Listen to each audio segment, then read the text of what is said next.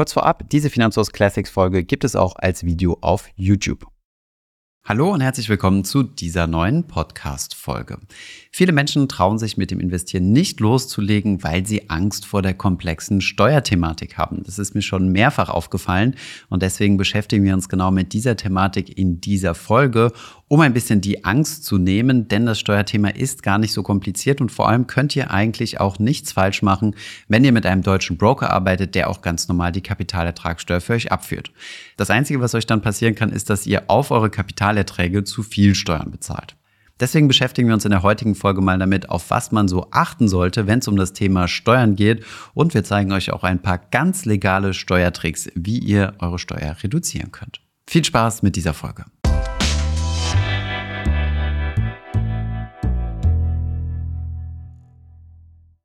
Steigen wir mal gleich in die Thematik ein, um hier schon mal die Angst zu nehmen. Das Thema Steuern beim Investieren ist eigentlich ziemlich einfach geregelt. Wenn ihr nämlich einen deutschen Broker habt, dann führt der Broker für euch die Steuer automatisch ab. Das heißt, ihr habt hier schon mal kein Risiko der Steuerhinterziehung oder dass ihr hier irgendwas falsch abgebt, außer ihr habt natürlich Auslandsbroker. Nichtsdestotrotz wird euer Broker das Ganze für euch natürlich nicht optimieren. Deswegen schauen wir uns jetzt mal Steuern in a nutshell an. Beim Investieren gilt der Grundsatz, zunächst einmal müsst ihr nur dann Steuern bezahlen, wenn auch tatsächlich Kapitalerträge entstehen. Kapitalerträge können zum Beispiel sowas sein wie realisierte Kursgewinne. Also ihr habt beispielsweise eine Aktie zu 100 gekauft und zu 120 verkauft, dann müssen nur diese 20 Euro versteuert werden. Oder ihr habt eine Dividende kassiert oder ihr habt Zinseinnahmen. Also müsst ihr im Grunde immer nur dann Steuern zahlen, wenn euer Investment Früchte trägt. Die Steuer, mit der ihr eure Kapitalerträge versteuern müsst, nennt man Kapitalertragssteuer. Es ist eine sogenannte Abgeltungssteuer, denn wenn ihr die bezahlt habt, ist eure Steuerschuld abgegolten. Ein großer Vorteil der Kapitalertragssteuer, anders als die Einkommenssteuer, ist, dass es eine Pauschale ist. Das sind nämlich 25 Prozent. Bei der Einkommenssteuer ist es ja so, dass euer Steuersatz progressiv mit eurem Einkommen steigt. Das ist bei den Kapitalerträgen nicht so. Es gibt einige Ausnahmen, darauf kommen wir gleich zu sprechen. Obendrauf auf die 25 Prozent kommen nochmal 5,5 Prozent Solidaritätszuschlag. Somit kommen wir dann auf einen Gesamtsteuersatz von 26,375 Prozent. Wenn ihr kirchensteuerpflichtig seid, dann kommen nochmal zusätzlich 8 bzw. 9 Prozent obendrauf. Somit seid ihr dann bei einer Gesamtsteuerbelastung von 28 bzw. 27,83 Prozent. Soweit die Grundlagen zur Besteuerung. Jetzt kommt aber noch zusätzlich ein sogenannter Sparerpauschbetrag hinzu. Das sind einmalig im Jahr 1000 Euro, die ihr steuerfrei an Kapitalerträgen beziehen könnt. Das heißt, wenn ihr keine weiteren Kapitalerträge über diese 1000 Euro hinaus habt, dann sind diese 1000 Euro Kursgewinn, Dividende oder was auch immer es ist, steuerfrei. Alles darüber hinaus müsst ihr dann versteuern. Wenn ihr beispielsweise 1500 Euro Kapitalerträge habt, dann sind die ersten 1000 Euro steuerfrei. Die restlichen, also 500 Euro, müsst ihr dann versteuern und zwar mit dem Steuersatz von 26,375 Prozent. Wenn ihr nicht in der Kirche seid, wenn ihr in der Kirche seid, ist es höher und kommt somit auf eine Steuerbelastung von 131,88 Euro. Jetzt gibt es bei der Steuer noch zwei Besonderheiten zu beachten. Die erste ist, dass ETFs einen Steuerbonus haben, nämlich von 30 Prozent, die sogenannte Teilfreistellungsquote. Das bedeutet konkret, dass ihr nur 70 Prozent eurer ETF-Erträge tatsächlich versteuern müsst. Allerdings Achtung, das gilt nur für sogenannte Aktienfonds oder Aktien-ETFs und diese sind wie folgt definiert. Mindestens 51 Prozent des investierten Kapitals muss in Aktien investiert sein. Erst dann kann dieser ETF von den 30 Prozent Teilfreistellung profitieren. Aber sind diese 30% wirklich ein Geschenk vom Staat? Nein, leider nicht. Es ist tatsächlich eine Kompensation für Steuern, die der ETF an sich schon bezahlen muss. Ein ETF ist ja nichts anderes als ein Fonds und wenn ein Fonds Gewinne erwirtschaftet, muss er auch hier auf diese Gewinne Steuern bezahlen. Wie hoch diese Steuer ist, das hängt von verschiedenen Faktoren ab, auf die ich jetzt nicht genauer eingehen möchte.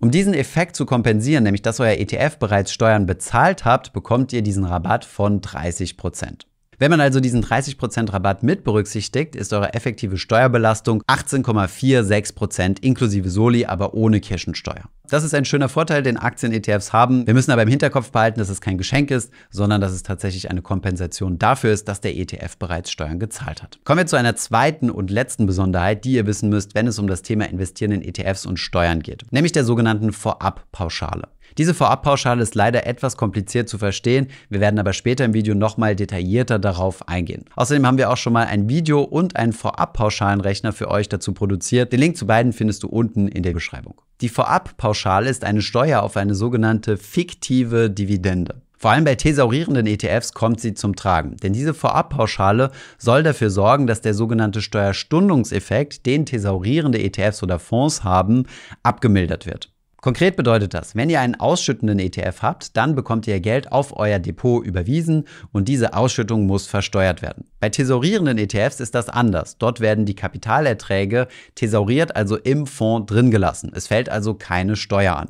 Das findet das Finanzamt aber nicht so cool und deswegen wird hier mit einer fiktiven Dividende gerechnet, also einer fiktiven Ausschüttung, auf die ihr eine Steuer bezahlen müsst. Das ist dann die sogenannte Vorabpauschale. Vor der braucht ihr aber keine große Angst haben, denn die ist in der Regel ziemlich gering. Anders als der Name der Vorabpauschale vermuten lässt, kann man nicht pauschal beantworten, wie hoch die Steuerbelastung wirklich ist, denn die wird von Jahr zu Jahr neu berechnet. Wie gesagt, auf diese kommen wir aber gleich nochmal im Detail zu sprechen. Das waren soweit auch schon die Basics zum Thema Steuern. Jetzt kommen wir in den deutlich interessanteren Teil, nämlich wie kann ich mir denn Steuern sparen, beziehungsweise auf welche kleinen Hebel sollte ich achten. Kommen wir gleich mal zum ersten Tipp, nämlich den sogenannten Freistellungsauftrag stellen. Wir haben ja eben erfahren, dass wir einen sogenannten Sparerpauschbetrag von 1000 Euro pro Person bzw. 2000 Euro bei Verheirateten haben. Dieser Sparerpauschbetrag wird in eurer Steuererklärung mit berücksichtigt und dann bekommt ihr zu viel gezahlte Kapitalertragssteuer zurückerstattet. Allerdings wäre es noch besser, wenn diese Kapitalertragssteuer gar nicht erst bezahlt werden müsste. In Deutschland funktioniert es so, dass wenn ihr Kapitalerträge erzielt habt, dass dann euer Broker automatisch die Kapitalertragssteuer an das Finanzamt für euch abführt. Es handelt sich bei der Kapitalertragssteuer um eine sogenannte Quellensteuer. Also es wird direkt dort erhoben, wo die Quelle des Geldes ist. Genau wie übrigens bei der Einkommenssteuer. Hier bezahlt ja auch euer Arbeitgeber die Steuer für euch und ihr müsst es nicht separat ans Finanzamt überweisen. Achtung, hier nochmal ein wichtiger Hinweis. Das gilt nur für in Deutschland ansässige Broker. Nur diese führen die Kapitalertragssteuer automatisch ans Finanzamt für euch ab. Wenn ihr ausländische Broker benutzt, wie beispielsweise DeGiro, eToro oder andere, dann wird die Kapitalertragssteuer nicht automatisch abgeführt und ihr müsst hier zwangsläufig eine Steuererklärung machen, um eure Kapitalerträge anzugeben. Euer Broker kann allerdings nicht wissen, wo ihr euren Sparerpauschbetrag von 1000 Euro im Jahr gerne nutzen würdet. Wenn ihr es bei ihm nutzen möchtet, dann könnt ihr ihm das mitteilen über den sogenannten Freistellungsauftrag. Das geht in der Regel bei Online-Brokern ziemlich einfach mit einigen Klicks. Wenn ihr diesen Freistellungsauftrag gestellt habt, dann führt er für die ersten 1000 Euro Kapitalerträge auch keine Kapitalertragssteuer für euch ab. Das Geld ist also länger bei euch und kann dementsprechend mehr für euch arbeiten. Kommen wir zum nächsten Punkt, nämlich dem Steuervorteil von thesaurierenden ETFs. Eben habe ich es ja schon mal angedeutet. Ein ETF, in dem Aktien enthalten sind, bezieht ja von den enthaltenen Aktien Dividenden. Diese Dividenden könnten dann entweder an die ETF-Investoren ausgeschüttet werden, dann handelt es sich um einen ausschüttenden ETF, oder die Dividenden bleiben einfach im Fondsvermögen drin und machen das Fondsvolumen dementsprechend größer und steigern dementsprechend auch den Anteilspreis. Diese Variante nennt man thesaurierende ETFs. Diese haben einen sogenannten Steuerstundungsvorteil. Der funktioniert nämlich wie folgt. Wir wissen ja, wenn es zu Dividendenausschüttungen kommt, dann müssen Steuern bezahlt werden. Also muss bei ausschüttenden ETFs immer dann Steuern bezahlt werden, wenn ausgeschüttet wird. Wenn allerdings nicht ausgeschüttet wird, sondern das Geld im Fondsvermögen bleibt, also bei thesaurierenden ETFs, dann fällt auch keine Steuer an. Wir haben also entsprechend mehr Geld, was länger für uns arbeiten kann. Die Steuern zahlen wir erst ganz am Ende, wenn wir unsere tesaurierenden ETFs mit Gewinn wieder verkaufen. Diesen Vorteil nennt man den sogenannten Steuerstundungsvorteil. Wir zahlen also unsere Steuer später, haben dementsprechend länger mehr Geld, was für uns arbeiten kann, statt für das Finanzamt. Genau dieser Effekt wurde aber mit der letzten Steuerreform durch die Vorabpauschale neutralisiert. Denn die Vorabpauschale eliminiert genau diesen steuerlichen Vorteil der thesaurierenden ETFs. Wenn es aber so ist, dass die Vorabpauschale genau diesen Vorteil eliminiert, müsste es doch eigentlich völlig egal sein, ob man ausschüttende oder thesaurierende ETFs investiert. In der Theorie ist es so, aber es gibt genau vier Fälle, in denen thesaurierende ETFs doch besser dastehen als ausschüttende ETFs. Nämlich immer dann, wenn die Vorabpauschale geringer ist als das, was wir bezahlen müssten, wenn es zu einer Ausschüttung käme bei einem ausschüttenden ETF. Fall Nummer eins ist, wenn keine Kursgewinne in einem Jahr entstanden sind. Nehmen wir an, es gibt zwei ETFs, einen ausschüttenden, einen thesaurierenden. Beide haben keine Kursgewinne erzielt, haben vielleicht sogar wie im Jahr 2022 bei den meisten ETFs Kursverluste erlitten. Nichtsdestotrotz wird der ausschüttende ETF trotzdem ausschütten, denn er hat ja Dividenden kassiert und hier fällt dann eine Steuer an. Der thesaurierende ETF wird in diesem Jahr aber keine Vorabpauschale bezahlen müssen. Die Thesaurierung ist also steuerfrei. Fall Nummer zwei ist, wenn der sogenannte Basiszins negativ ist. Der Basiszins ist ein Element der Berechnung der Vorabpauschale und dieser wird jedes Jahr von der Deutschen Bundesbank veröffentlicht. Der Basiszins hängt von der generellen Zinsentwicklung ab. Im Jahr 2021 und 2022 waren wir ja in einem ziemlich niedrigen Zinsniveau und dementsprechend war der Basiszins negativ und es ist keine Vorabpauschale angefallen. Auch hier wieder in diesen beiden Jahren waren die thesaurierenden ETFs im Vorteil. Der dritte Fall ist, wenn der Kursgewinn des thesaurierenden ETFs kleiner ist als das, was der ausschüttende ETF ausgeschüttet hat. Auch in diesem Fall wäre der thesaurierende ETF im Vorteil. Und der vierte und letzte Fall ist, wenn der Basiszins ziemlich klein ist. Das bedeutet, der Basiszins muss nicht zwangsläufig negativ sein, aber wenn wir einen niedrigen Basiszins haben, fällt auch die Vorabpauschale ziemlich niedrig aus und somit stellen wir uns damit auch wieder bei einem thesaurierenden ETF günstiger. Diese vier Fälle haben wir hier eigentlich nur für Nerds aufgezählt. Die müsst ihr euch natürlich nicht merken, denn das Einzige, was zählt, ist, was ist denn im langfristigen Durchschnitt besser? Thesaurierend oder ausschüttend? Fassen wir das Ganze nochmal kurz zusammen. Die Vorabpauschale eliminiert den Vorteil der Thesaurierer. Trotzdem gibt es einige Fälle, in denen Thesaurierer besser dastehen. Beispielsweise, wenn es Kursverluste gibt. Wenn es also so ist, dass in manchen Fällen der Thesaurierer besser dasteht, in anderen Fällen er aber genau gleich auf ist mit dem Ausschütter, dann hat der Thesaurierer immer noch einen Vorteil, nämlich immer dann, wenn einer der vorhin genannten Fälle eintritt. Dementsprechend ist der Steuerstundungseffekt der thesaurierenden ETFs natürlich im Vergleich zu früheren Steuerregelungen deutlich deutlich abgemildert worden, er existiert aber immer noch. Puh, wir haben das ziemlich komplizierte Thema Steuerstundung und Vorabpauschale endlich abgehakt. Wenn ihr nicht alles verstanden habt, ist es nicht schlimm. Merkt euch vielleicht einfach nur, thesaurierende ETFs haben immer noch einen leichten Vorteil gegenüber ausschüttenden. Kommen wir zum nächsten Punkt. Dieser lautet, Freibeträge jedes Jahr voll ausnutzen. Ihr habt ja den eben schon besprochenen Sparerpauschbetrag von 1000 Euro. Dieser wird übrigens auch mit der sogenannten Vorabpauschale verrechnet. Leider gelten diese 1000 Euro immer nur in einem einzigen Jahr. Es gilt das sogenannte Zuflussprinzip. Das heißt, wenn ihr zum Beispiel in einem Jahr nur 500 Euro von diesem Sparerpauschbetrag genutzt habt, dann könnt ihr die restlichen 500 Euro nicht ins nächste Jahr übertragen, sondern diese 500 Euro verfallen einfach. Das wäre ziemlich schade, wenn das passieren würde. Deswegen solltet ihr diesen Sparerpauschbetrag ausnutzen. Und das könnt ihr tun, indem ihr zum Beispiel ETFs, die gerade im Plus sind, teilverkauft. Angenommen, ihr habt in einen ETF zu 100 Euro investiert und dieser ist jetzt gestiegen auf 200 Euro. Dann habt ihr 100 Euro sogenannten Buchgewinn. In eurem Depot steht also plus 100 Euro. Diese 100 Euro müsst ihr noch nicht versteuern, sondern ihr würdet die erst dann versteuern müssen, wenn ihr den Anteil verkauft. Da ihr aber auf 15 Jahre anlegen wollt, wird das bestimmt nicht dieses Jahr der Fall sein. Habt ihr aber noch Sparerpauschbetrag frei, dann könntet ihr überlegen, diesen Anteil zu verkaufen, 100 Euro zu realisieren, diesen dann nicht versteuern zu müssen und dann diese 200 Euro noch einmal neu anzulegen.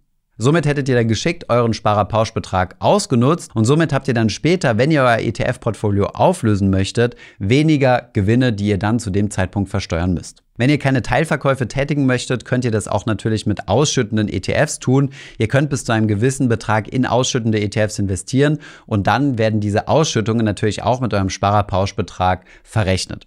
Das Problem ist hier nur die Steuerbarkeit, denn ihr könnt ja nicht genau steuern, wie viel Ausschüttungen jedes Jahr auf euch zukommen. Das heißt, ihr könnt hier nicht sonderlich gut optimieren. Ihr werdet entweder ein bisschen zu viel Ausschüttung bekommen oder vielleicht ein bisschen zu wenig. Gerade bei geringerem Depotvolumen kann sich das aber lohnen. Dann macht es Sinn, mehr in ausschüttende ETFs zu investieren statt in thesaurierende. Denn wenn die Ausschüttungen insgesamt im Jahr unter 1000 Euro bleiben, dann sind die für euch ja so lange steuerfrei, bis ihr die 1000 Euro überschreitet. Wichtig an dieser Stelle, weniger für die Steuer als für die Investitionsstrategie, ist, dass ihr die realisierten Gewinne oder Ausschüttungen später natürlich auch wieder reinvestiert. Also ihr sollt die Gewinne nicht realisieren und dann auf dem Girokonto liegen lassen, sondern das Geld muss natürlich reinvestiert werden. Wenn ihr diese Strategie der Teilverkäufe wählt, also einen Teil eurer Gewinne zu realisieren, um den Sparerpauschbetrag auszunutzen, habt ihr zwei Komplikationen. Die erste ist, dass hier Ordergebühren anfallen. Ihr solltet also darauf achten, dass ihr nicht bei einem Broker seid, wo dieser steuerliche Vorteil gleich wieder durch Gebühren aufgefressen wird. Der zweite Aspekt, auf den ihr achten müsst, ist das sogenannte FIFO-Prinzip. FIFO steht für First In, First Out. Gerade wenn ihr per Sparplan investiert, ist es nämlich gar nicht so leicht festzuhalten, wie viel Gewinne ihr auf welche Anteile habt. Habt. Angenommen, ihr investiert einmalig in einen ETF 100 Euro, dessen Kurs gerade bei 50 steht. Dann bekommt ihr zwei Anteile. Dann steigt der Kurs auf 100 Euro. Ihr investiert nochmal 100 Euro, dann bekommt ihr nur noch einen Anteil. Ihr habt insgesamt im Depot also drei Anteile. Jetzt steigt der Kurs weiter auf 150 Euro. Euer Depotwert wäre dann insgesamt 450 Euro, dreimal 150. Investiert habt ihr aber nur 200 Euro, nämlich zweimal 100. Euer Depot zeigt also einen Gewinn von 250 Euro an. Diese 250 Euro verteilen sich aber nicht gleichmäßig auf die einzelnen Anteile. Eure ersten beiden Anteile haben nämlich jeweils 100 Euro Kursgewinn gemacht. Ihr habt sie nämlich nur zu 50 gekauft. Der letzte und dritte Anteil hat aber nur 50 Euro Kursgewinn gemacht. Würdet ihr also nur einen Anteil verkaufen, dann gilt das First-in, First-out-Prinzip. Dann würde also der erste Anteil berücksichtigt werden, auf dem 100 Euro Kursgewinn drauf sind. Diese 100 Euro würden also zu versteuern sein, beziehungsweise würden mit dem Sparerpausch Pauschbetrag verrechnet werden. Diese Berechnung ist nicht ganz trivial. Wir werden versuchen, euch hier Tools zur Verfügung zu stellen. Ihr könnt aber auch mal online recherchieren, was es da gibt. Die Lösung kann hier sein, dass ihr einfach mal einen Verkauf bei eurem Broker simuliert und dann werdet ihr hier bei manchen Brokern angezeigt bekommen, wie groß euer Kursgewinn auf diese Anteile ist und findet somit raus, wie groß der realisierte Gewinn sein wird. Im Zweifelsfall einfach etwas weniger Anteile verkaufen. Ihr braucht aber auch nicht überoptimieren. Steueroptimierung sollte jetzt nicht den größten Teil eurer Zeit in Anspruch nehmen. Habt einfach nur im Hinterkopf, dass es dieses FIFO-Prinzip gibt, denn das kann die Erklärung dafür sein, dass eure Wertpapierabrechnung etwas anders aussieht, als ihr euch das vorgestellt hattet. Kommen wir zur nächsten Strategie und das ist Verluste bewusst steuern. Was man nämlich bei der Versteuerung mit berücksichtigen muss, ist, dass man Gewinne und Verluste unter gewissen Bedingungen miteinander verrechnen kann. Es gibt nämlich sogenannte Verlustverrechnungstöpfe. Insgesamt gibt es drei Stück. Zwei, die für uns interessant sind. Zunächst einmal den Verlustverrechnungstopf Aktien, wo ihr alle Gewinne und Verluste mit dem Handel von Aktien miteinander verrechnen könnt. Der zweite interessante Verlustverrechnungstopf ist der sonstige Topf. Hier werden ETF- oder Fondsgewinne und Verluste miteinander verrechnet. Unter gewissen Bedingungen könnt ihr, wenn ihr in einem Jahr Verluste erlitten habt, diese auch ins nächste Jahr übertragen. Das bedeutet, wenn ihr zum Beispiel im Jahr 2022 Verluste realisiert habt, im Jahr 2023 aber Gewinne macht, dann könnt ihr diese miteinander miteinander verrechnen. Allerdings Achtung, immer nur innerhalb eines einzelnen Topfes. Habt ihr also beispielsweise im letzten Jahr Verluste mit Aktien gemacht und in diesem Jahr Gewinne mit ETFs, dann könnt ihr diese beiden nicht gegeneinander rechnen. Eure beispielsweise 100 Euro Verlust bei Aktien könntet ihr also nur mit 100 Euro Gewinn bei Aktien gegenrechnen. Mit diesen Verlustverrechnungstöpfen könnt ihr aber auch arbeiten. Diese Strategie nennt sich sogenanntes Tax Loss Harvesting. Wenn ihr Wertpapiere in eurem Portfolio habt, die einen Verlust aufweisen und ihr euch sowieso von diesen Wertpapieren verabschieden möchtet, dann könnt ihr diese Wertpapiere verkaufen, Verluste realisieren und diese Verluste dann gegen Gewinne gegenrechnen. Das setzt natürlich voraus, dass ihr andere Wertpapiere habt, die gerade im Plus sind. Also nehmen wir zum Beispiel mal einen Technologie-ETF, der 200 Euro im Minus ist und auf der anderen Seite habt ihr zum Beispiel einen Welt-ETF, der 200 Euro im Plus ist. Beim Tax Loss Harvesting würdet ihr dann die negative Position verkaufen, die, die ihr sowieso loswerden möchtet, aber auch die positive Position, da wo ihr Kursgewinne drauf habt. Dann hättet ihr 200 Euro Verlust gemacht und hättet 200 Euro Gewinn realisiert. Diese werden dann gegeneinander gerechnet und dementsprechend fällt keine Steuer an. Diese Strategie macht natürlich nur dann Sinn, wenn ihr Wertpapiere habt, die im Negativen sind, die ihr aber sowieso loswerden möchtet. Wenn es sich um Wertpapiere handelt, die ihr weiterhin behalten möchtet, dann würdet ihr Verluste realisieren, dann quasi euren Verlustverrechnungstopf aufblähen und dann wieder in denselben ETF oder in dasselbe Wertpapier investieren, aber zu einem niedrigeren Kurs. Und wenn der dann wieder auf den Ursprungsbetrag steigt, dann müsst ihr hier auf diese Gewinne wieder Steuern bezahlen. Dementsprechend wäre diese Strategie natürlich ein Nullsummenspiel. Ihr würdet hier nichts gewinnen. Kommen wir zum nächsten wichtigen Punkt, wie man Steuern sparen kann. Und das betrifft vor allem diejenigen, die verhältnismäßig wenig bzw. kein Einkommen haben. Ich habe ja eingangs gesagt, dass die Kapitalertragssteuer eine Pauschalsteuer ist von pauschal 25 Prozent. Viele Leute, nämlich all diejenigen, die über 25% Einkommenssteuer haben, haben dadurch einen Vorteil, dass sie diese Kapitalertragssteuer zahlen, statt die Einkommenssteuer. Es gibt aber Menschen, deren Steuersatz liegt unter 25% und die können eine sogenannte günstiger Prüfung beim Finanzamt beantragen. Ist also beispielsweise euer persönlicher Einkommenssteuersatz nur 20%, dann würde das Finanzamt das prüfen, ob das so ist und wenn das der Fall ist, dann müsst ihr keine 25% Kapitalertragssteuer zahlen, sondern würdet euren Einkommenssteuersatz, also in diesem Fall jetzt die 20% Steuern bezahlen. Gerade also bei niedrigen Einkommen lohnt sich das. Dann gibt es aber auch Fälle von Menschen, die überhaupt keine Steuer bezahlen, nämlich all diejenigen, die unter dem Grundsteuerfreibetrag von ca. 10.000 Euro im Jahr liegen. Das sind beispielsweise Kinder mit Junior Depots oder Studenten oder Azubis.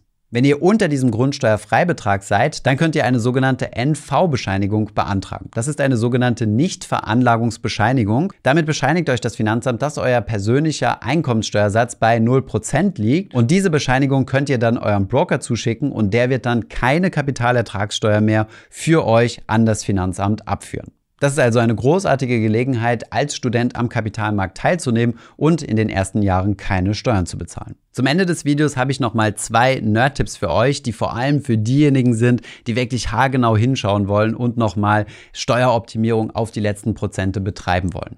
Der erste Tipp lautet, in ETFs investieren mit Sitz in Irland. Hierzu müssen wir nochmal einen kleinen Schritt zurückgehen, wie das mit den Steuern funktioniert. Wenn euer ETF beispielsweise in eine Apple-Aktie investiert, ist das ein US-amerikanisches Unternehmen.